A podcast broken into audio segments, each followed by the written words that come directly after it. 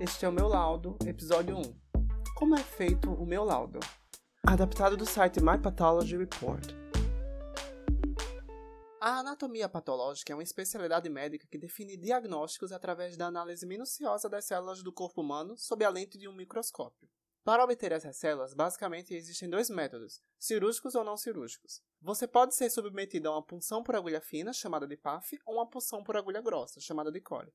Nesses casos, se utiliza uma seringa, algo parecido com um exame de sangue. Porém, ao invés de funcionar uma veia, se insere a agulha no tecido com a lesão. O médico pode realizar esse procedimento num consultório a depender de qual região do corpo está sendo examinada. O material coletado é espalhado sobre uma lâmina de vidro, é coberto com a solução para fixação e conservação e é enviado ao patologista. Os métodos cirúrgicos envolvem excisão ou ressecção. Nesses casos, a excisão remove apenas a lesão e uma margem do tecido saudável, para então ser enviada para análise, enquanto a ressecção geralmente é um processo mais maior. O material que chega para o patologista é então processado, sendo analisado macroscopicamente, ou seja, sem lentes, e após procedimentos específicos e cortes bem finos, é então examinado sob o microscópio. Todos esses métodos são bons para as indicações a que se destinam, logo a escolha do método pode envolver critérios médicos mais particulares. Em alguns casos, pode ser que você tenha que levar o material para ser analisado em algum laboratório à parte, então é importante checar se a solicitação de análise contém seus dados corretos, como nome completo, idade, sexo, local e data de coleta, neste caso de qual região do corpo foi extraído o material. É importante também constar brevemente a sua história clínica para facilitar o trabalho do patologista. Esses dados são todos preenchidos pelo médico solicitante, mas você pode e deve tirar dúvidas a qualquer momento com ele. Em geral, se o fixador for formal, o material pode ficar conservado por um longo período de tempo, mas é importante levá-lo ao laboratório imediatamente após a coleta. Por vezes, o laudo pode demorar para ser liberado por alta demanda do laboratório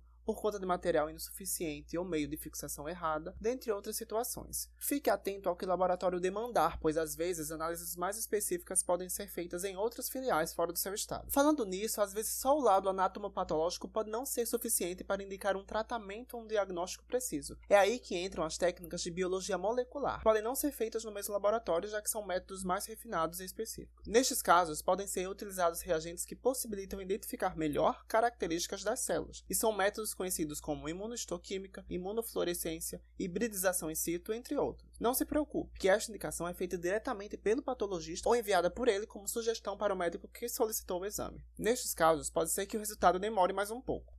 Por fim, é importante lembrar que o material que foi coletado do seu corpo é seu e você pode solicitá-lo de volta ao laboratório ou médico caso deseje levá-lo para outro serviço laboratorial. Dito isto, pode ser necessário fazer novas análises e mesmo correções em lado já feito, visto que a medicina é feita por humanos e estão todos propensos a desacertos. Entretanto, em diagnósticos oncológicos, a anatomopatologia é imprescindível para definir prognósticos e tratamentos.